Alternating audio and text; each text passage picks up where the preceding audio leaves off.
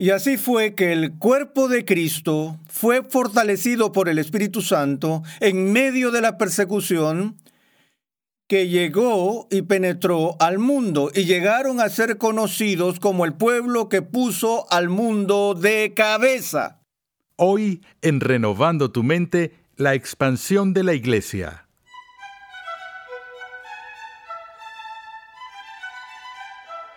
Bienvenido al décimo séptimo episodio de la serie de enseñanza Del polvo a la gloria, Nuevo Testamento.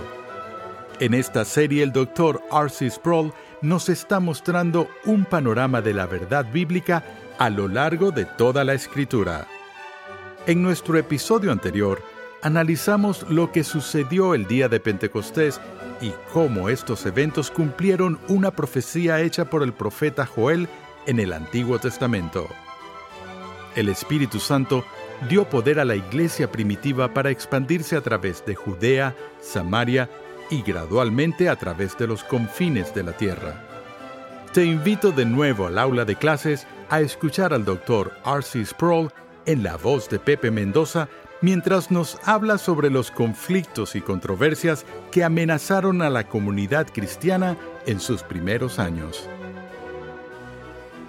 En el Nuevo Testamento, el libro de los Hechos es usualmente entendido como el libro que trata de los hechos de los apóstoles. Sin embargo, algunos estudiosos han dicho que sería mejor que se llamara los hechos del Espíritu Santo, ya que el personaje central manifestado en este libro es la tercera persona de la Trinidad, el cual habilita, faculta y quien dirige a su iglesia en su periodo inicial de expansión.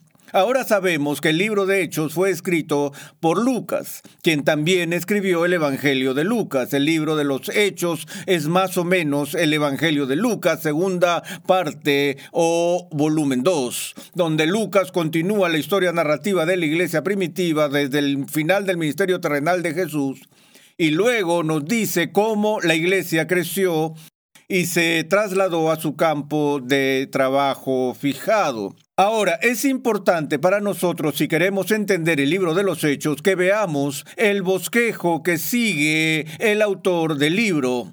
Ustedes recuerdan que cuando Jesús dio la gran comisión a sus discípulos antes de partir, les dijo que iban a ser sus testigos. ¿Dónde? En Jerusalén, Judea, Samaria y hasta lo último de la tierra. Ahora, piensen en esto. Todo comienza en Jerusalén. Ahora, ¿en qué parte de Palestina encontramos Jerusalén? Está en Judea, en la parte sur del país. Eh, Galilea está en el norte y la parte norte del país está separada o dividida desde el sur, la cual es Judea, por Samaria. Es entonces que lo que Jesús hace es ordenar a la iglesia que se mueva básicamente desde el centro en círculos concéntricos de tal manera que el ministerio de la iglesia cristiana, la naciente iglesia, empieza en Jerusalén, luego se mueve al círculo de Judea y luego se aleja y se incorpora a Samaria y desde allí hacia todo el mundo hasta los confines de la tierra. La forma en que el libro se desarrolla, el libro de los hechos, es que empieza en Jerusalén y nos dice lo que está pasando en la iglesia primitiva en Jerusalén.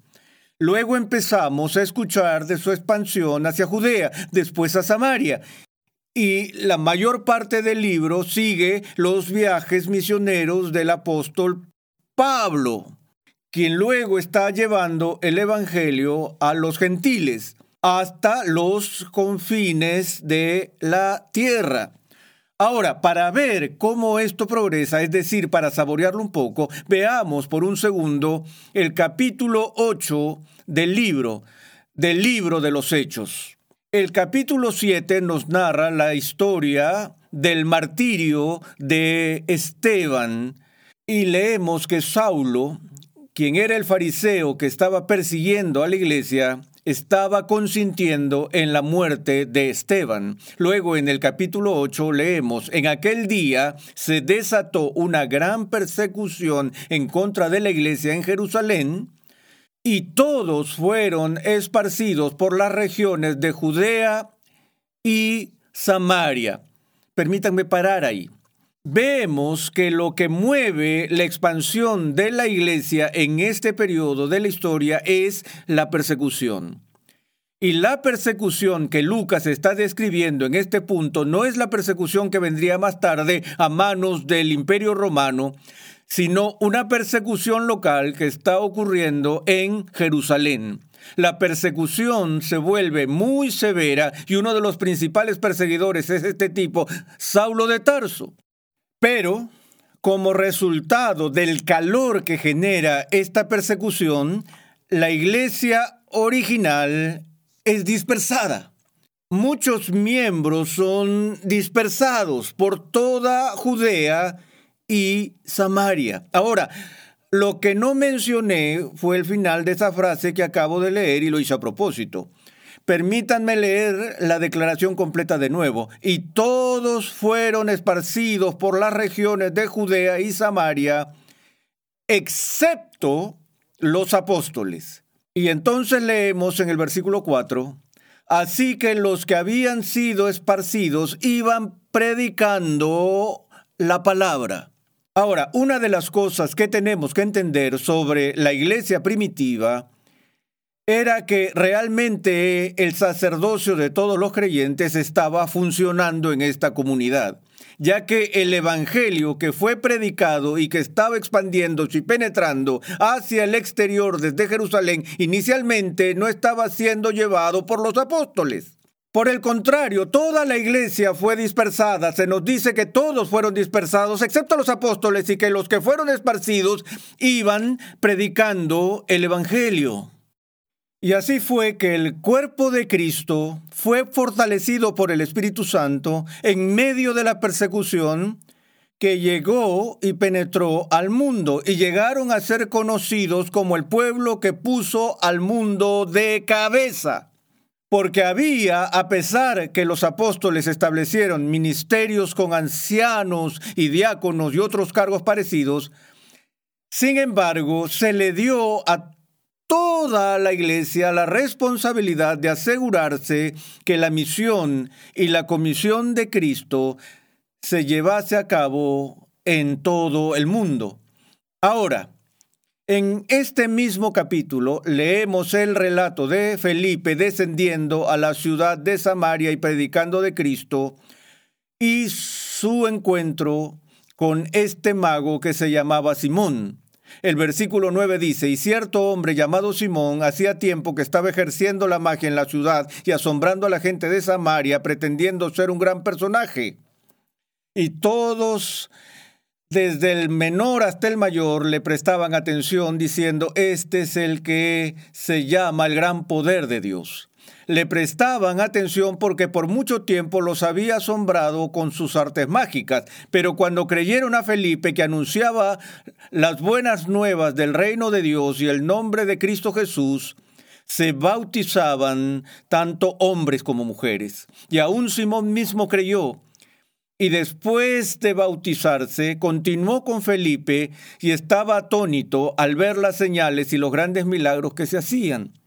Ahora, en el verso 14, cuando los apóstoles que estaban en Jerusalén oyeron que Samaria había recibido la palabra de Dios, les enviaron a Pedro y a Juan, quienes descendieron y oraron por ellos para que recibiesen el Espíritu Santo, pues todavía no había descendido sobre ninguno de ellos, solo habían sido bautizados en el nombre del Señor Jesús. Entonces les imponían las manos y recibían el Espíritu Santo.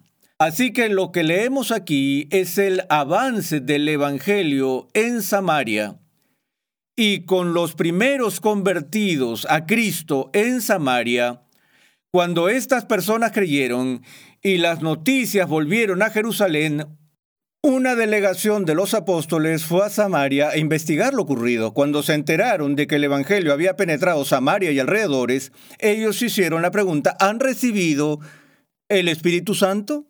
Y la respuesta fue no, no habían recibido el Espíritu. Así que los apóstoles impusieron sus manos sobre los creyentes samaritanos y todos recibieron el Espíritu Santo. Ahora, si continuáramos en el libro de los Hechos, veremos un fenómeno similar que se llevó a cabo en el capítulo 10. Veámoslo por un segundo, el cual nos da el registro de lo que sucede en la casa de Cornelio. El capítulo 10 de Hechos dice esto, había en Cesarea un hombre llamado Cornelio, centurión de la cohorte llamada la italiana, piadoso y temeroso de Dios con toda su casa, que daba muchas limosnas al pueblo judío y oraba a Dios continuamente. Ahora, ¿quién es este hombre Cornelio? a quien se le dedica un par de capítulos en el libro de Hechos. Hasta ahora simplemente hemos leído que él era un hombre devoto. Ahora, en el Nuevo Testamento encontramos varios grupos distintos de personas. Encontramos los fariseos, los saduceos, los escribas, los celotes y todos estos distintos grupos. Pero en términos de la iglesia primitiva, una de las preguntas dominantes que la iglesia del primer siglo enfrentó fue cómo estos distintos grupos de personas que encontramos encajan en la iglesia. Y los cuatro grupos principales de personas sobre las cuales el Nuevo Testamento se refiere en términos de su estatus en la comunidad de la iglesia fueron, en primer lugar, los judíos, luego los samaritanos, luego el tercer grupo de los temerosos de Dios y el cuarto grupo se llamaban simplemente los gentiles. Ahora sabemos que la iglesia en el Nuevo Testamento empezó con los judíos conversos. En el día de Pentecostés se produjo en medio de una fiesta judía, la fiesta de Pentecostés, y todos los que fueron llenos del Espíritu Santo en ese día eran judíos creyentes. Y los judíos convertidos al Mesías vinieron a ser el centro y el núcleo de la iglesia del primer siglo. Pero ahora el Evangelio está llegando más allá de la comunidad judía y personas están siendo convertidas a Cristo que son de estos otros grupos, el primero de los cuales es el grupo conocido como los samaritanos. Ahora sabemos por los evangelios que había una hostilidad y animosidad profundamente arraigada entre los judíos y los samaritanos. Y aún se nos dice que los judíos no se trataban con los samaritanos. Entonces, cuando la noticia llega de nuevo a Jerusalén, de que un grupo de samaritanos había recibido a Cristo y creían la enseñanza del reino de Dios, no es de extrañar que se envíe una delegación allá para investigarlo. Y entonces lo que ocurre es que cuando los apóstoles van a los samaritanos e interrogan a los creyentes, descubren que aún no habían recibido el don del Espíritu Santo. ¿Qué hicieron ellos? Dieron un paso atrás y dijeron, bueno, lo siento, la medida completa del derramamiento del Espíritu Santo que recibimos en Jerusalén el día de Pentecostés no es para ustedes. Ustedes son samaritanos, ustedes pueden ser parte del reino de Dios, pero deben permanecer como ciudadanos de segunda clase. Por el contrario, los apóstoles pusieron sus manos sobre los samaritanos y los samaritanos recibieron el Espíritu Santo. Ahora, eso es crucial en el libro de Hechos y es crucial para el entendimiento de la iglesia en el Nuevo Testamento. Porque ahora al menos vemos que la iglesia no se limita a los judíos. El cuerpo de Cristo ahora incluye samaritanos. Samaritanos que han abrazado a Jesús, samaritanos que han sido ungidos con el Espíritu Santo, entonces, el siguiente grupo sobre el cual hay un cuestionamiento es el grupo llamado los temerosos de Dios.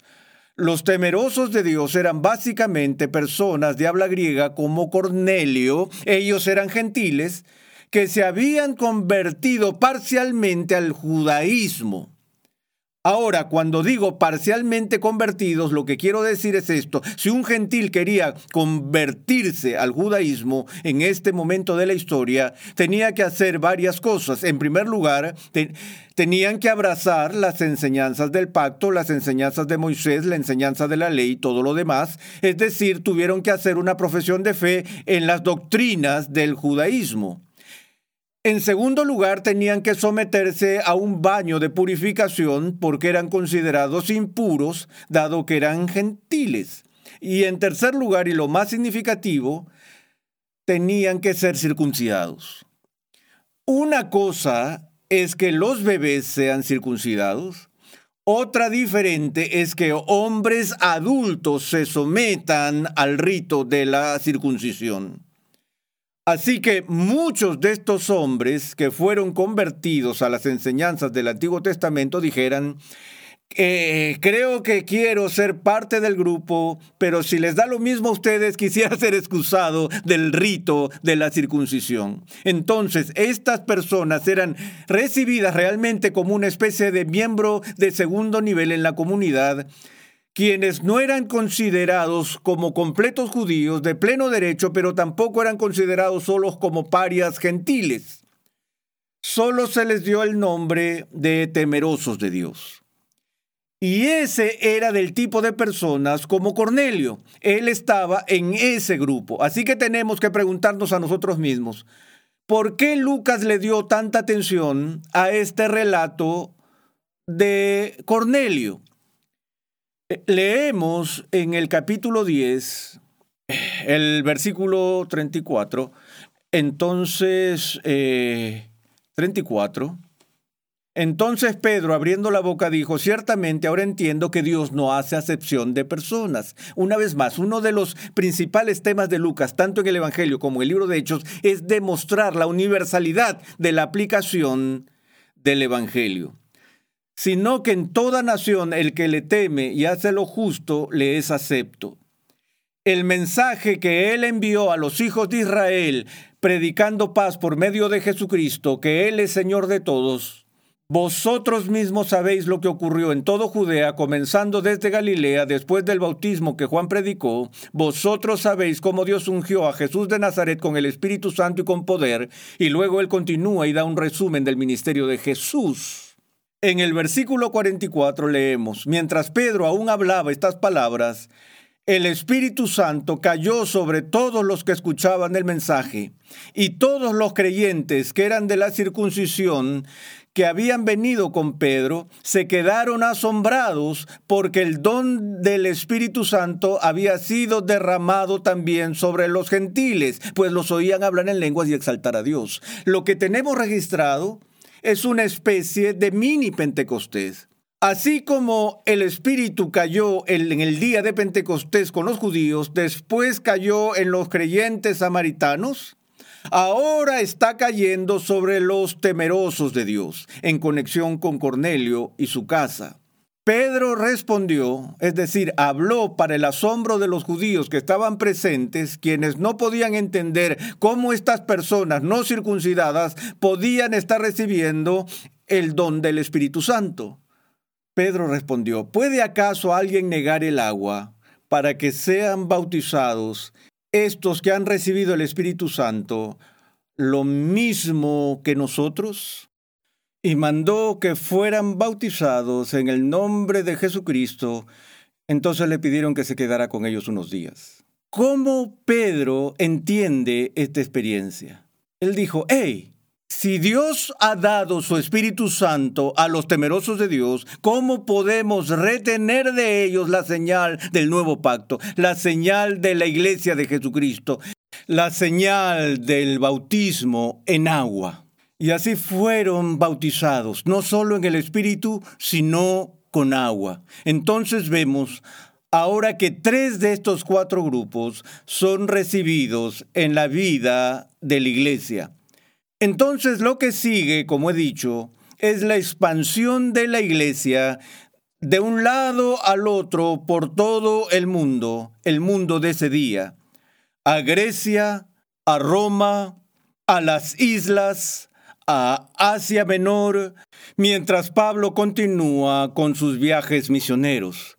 Leemos más adelante en el libro de Hechos del ministerio de Pablo en Éfeso, donde los cristianos efesios tienen su propio pequeño mini Pentecostés, donde también reciben el Espíritu Santo de una manera similar a lo que ocurre con los samaritanos y lo que pasó en la casa de Cornelio. Es como si Lucas nos lleva a través de este viaje por la expansión de la iglesia, como dije, en círculos concéntricos, empieza en Jerusalén, Judea, Samaria, Galilea y los confines de la tierra, e incluye en su historia de la iglesia primitiva la conversión de estos cuatro grupos, ya que los efesios no eran temerosos de Dios inicialmente, eran solo gentiles comunes y corrientes. De nuevo, cuando lleguemos a las epístolas del Nuevo Testamento veremos que la controversia más feroz que estalló en la iglesia primitiva era la pregunta sobre cómo hacer que los gentiles encajen. Y Pablo tiene que enseñar a la iglesia el misterio, el misterión, el misterio que una vez estuvo oculto, pero ahora estaba siendo revelado, el cual era Cristo en ustedes, es decir, Cristo en los gentiles.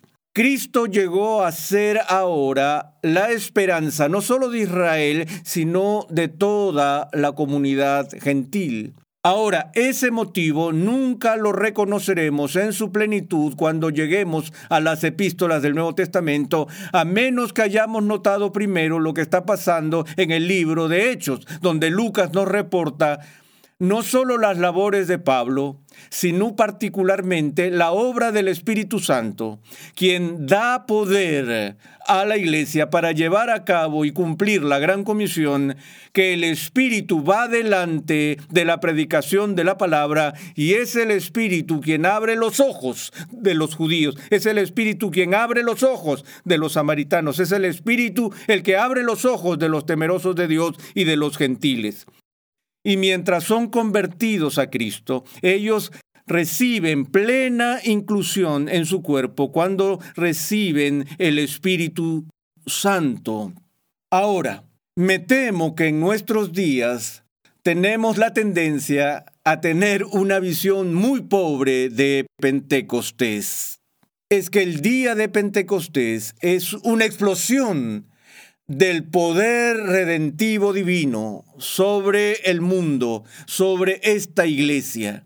Y ya no es algo que esté restringido o apartado para un pueblo, sino que ahora el misterio que se ocultaba en épocas pasadas está siendo desplegado. Dios va a unir a gente de toda lengua, cada tribu y cada nación, juntándolos en el cuerpo de Cristo cada uno de ellos visitado y fortalecido por su Espíritu.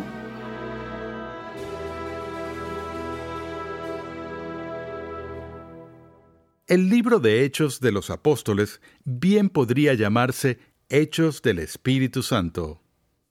El don del poder del Espíritu Santo en Pentecostés envió ondas expansivas a través de la iglesia primitiva en Jerusalén y en las regiones circundantes el Espíritu dio poder a los apóstoles para predicar el Evangelio en Judea, Samaria y gradualmente a través de los confines de la tierra. El relato de Lucas que encontramos en el libro de Hechos es la historia del Espíritu Santo guiando y protegiendo a la Iglesia de Cristo en sus primeros años. Te agradecemos por tu sintonía en el día de hoy. Renovando tu mente es posible gracias al generoso apoyo en oración y financiero de cristianos alrededor del mundo.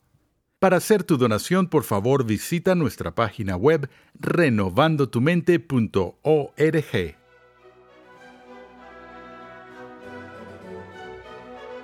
¿Cómo fue que Pablo, un fariseo que se oponía ferozmente a la iglesia, fue nombrado uno de los apóstoles de la iglesia? En el siguiente episodio de Renovando tu Mente, escucha mientras R.C. Sproul describe la conversión de Pablo y su llamado directo de Cristo al ministerio apostólico.